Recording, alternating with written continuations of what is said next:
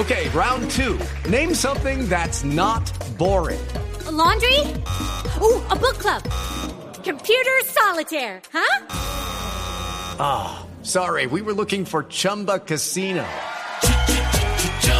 That's right. ChumbaCasino.com has over 100 casino style games. Join today and play for free for your chance to redeem some serious prizes. ChumbaCasino.com. No purchase necessary. Full prohibited by law. 18 plus terms and conditions apply. See website for details.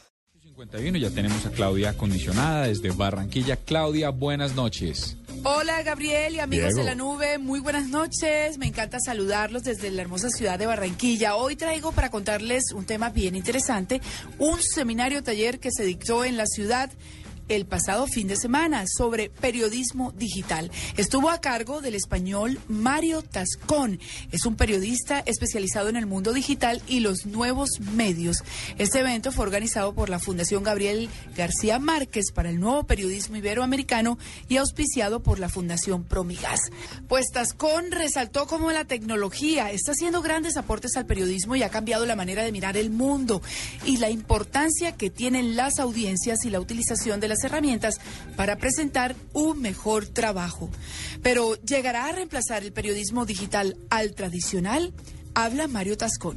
Bueno, lo que pasa es que el periodismo digital tiene muchos elementos ¿no? de periodismo tradicional. O sea, aquí lo que han cambiado son las herramientas, están cambiando los medios y está cambiando la manera que tiene la gente de informarse. Eso es...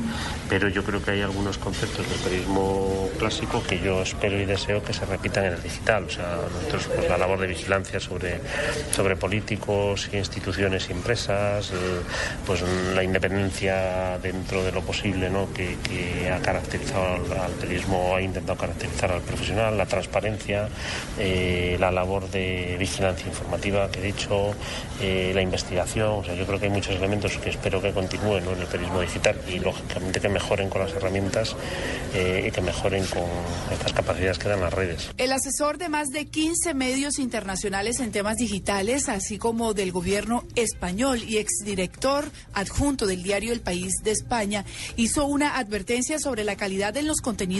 que pueda generar el denominado hombre orquesta o el todero en el periodismo.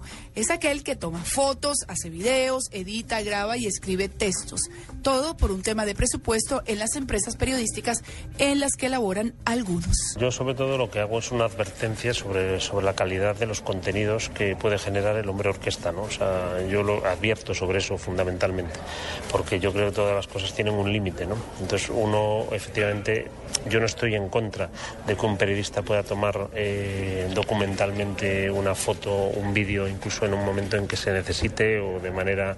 Pero yo creo que para hacer buenos vídeos se necesita profesionalidad, igual que para hacer buenos textos se necesita profesionalidad y yo he visto pocos periodistas que puedan atender tantos eh, formatos diferentes con calidad a la vez. Fue un taller muy interesante, muy entretenido, una charla muy amena con este español especialista en medios digitales, en redes sociales, que ha tenido una gran experiencia. Él se fue de la ciudad con una muy buena impresión del periodismo del Caribe colombiano. Habló de los periodistas inquietos y abiertos a los cambios que en la manera de realizar su oficio traen los nuevos medios.